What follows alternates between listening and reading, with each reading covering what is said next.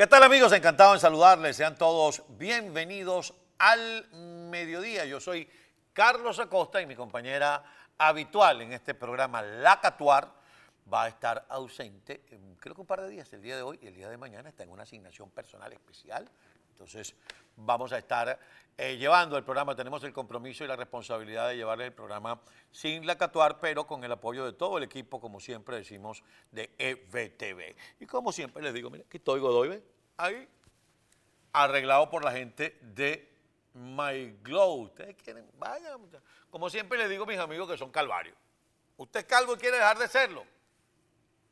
Vaya a MyGlow o llame a ese teléfono que aparece en su pantalla. Ahora, ¿a usted le gusta ser calvo? Pues en, My- le podemos agregar cualquier otra cosa. La barba, la cosa. Gracias a mis amigos de MyGlow. Bueno, comenzamos la semana y comenzamos el mes de agosto. Estaba revisando, mis queridos amigos, el tema de la migración. Y nada más en EBTV, nada más en la página de EBTV me consigo dos titulares. Uno dice, Human Rights Watch alertó que al menos 11.300 venezolanos salieron por la selva del Darién en el mes de junio. Está terminando el mes de julio el día de ayer. Ya nos dirán cuántos salieron en julio. Y nos encontramos con otra información que dice México deporta 126 venezolanos sin papeles. Ya ustedes habían escuchado que en este mismo programa, hablando con David Smolansky, quien es el coordinador de la Organización de Estados Americanos para los migrantes y refugiados venezolanos, eh, que en México les daban un permiso de tránsito que después se lo rompían cuando iban camino a Ciudad del Río o a Eagle Pass, que son los dos puntos fronterizos, o mejor dicho, a Ciudad Acuña y a Las Piedras o a Piedras Negras, que son las dos ciudades fronterizas con Estados Unidos.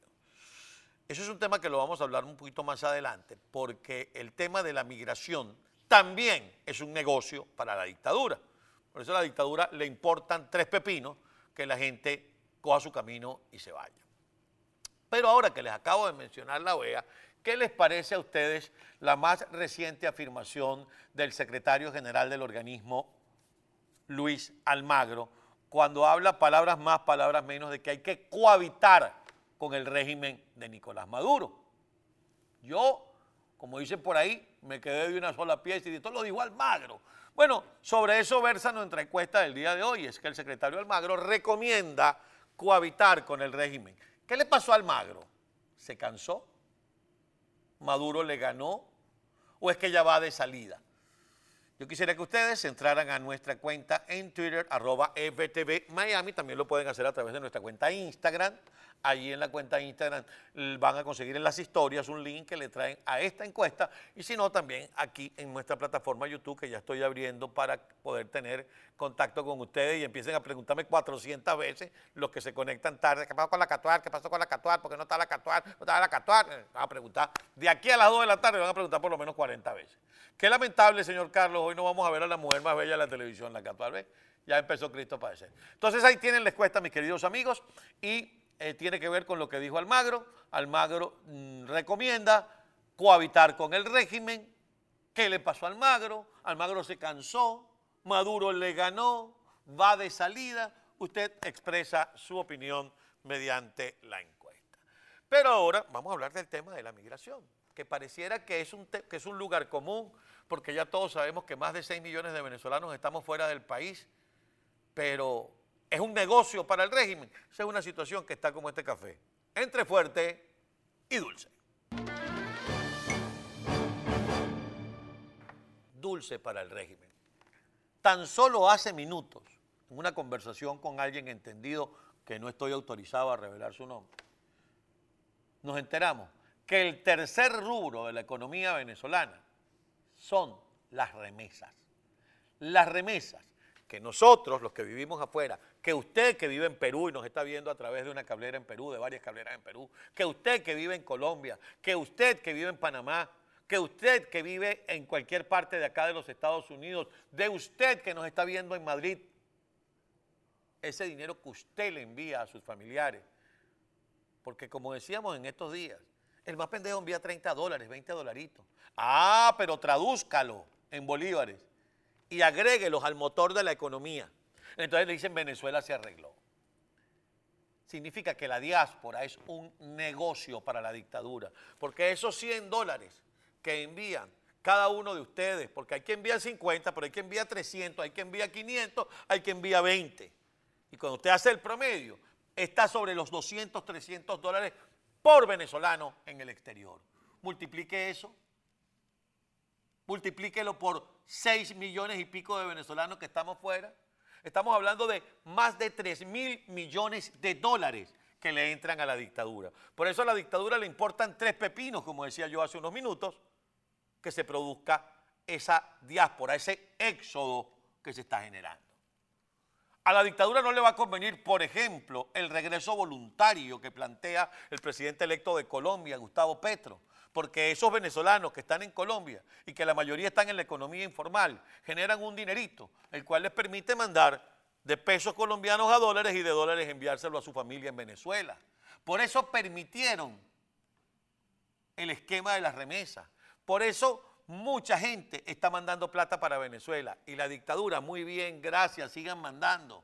Porque en la medida que yo los despacho, ustedes después se me convierten en generadores del tercer rubro más importante de la economía nacional. Porque esos dolaritos que le entran a cada persona hace que la persona vaya al supermercado. La persona va al supermercado y compra. En lo que la persona va al supermercado y compra, el supermercado le pide al mayorista más surtido. Y el mayorista al productor. Y así sucesivamente. O al importador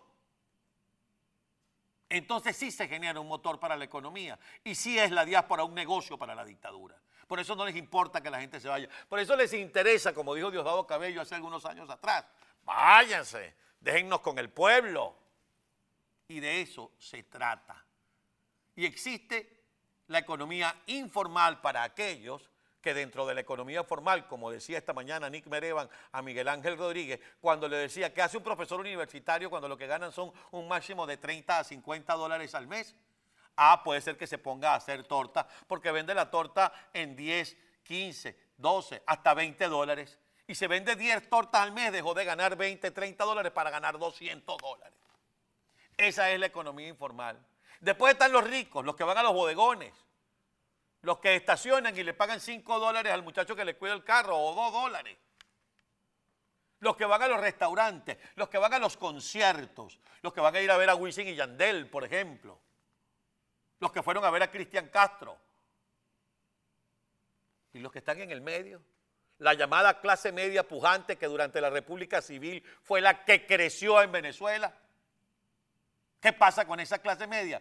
Esa es la que migra, esa es la que se va.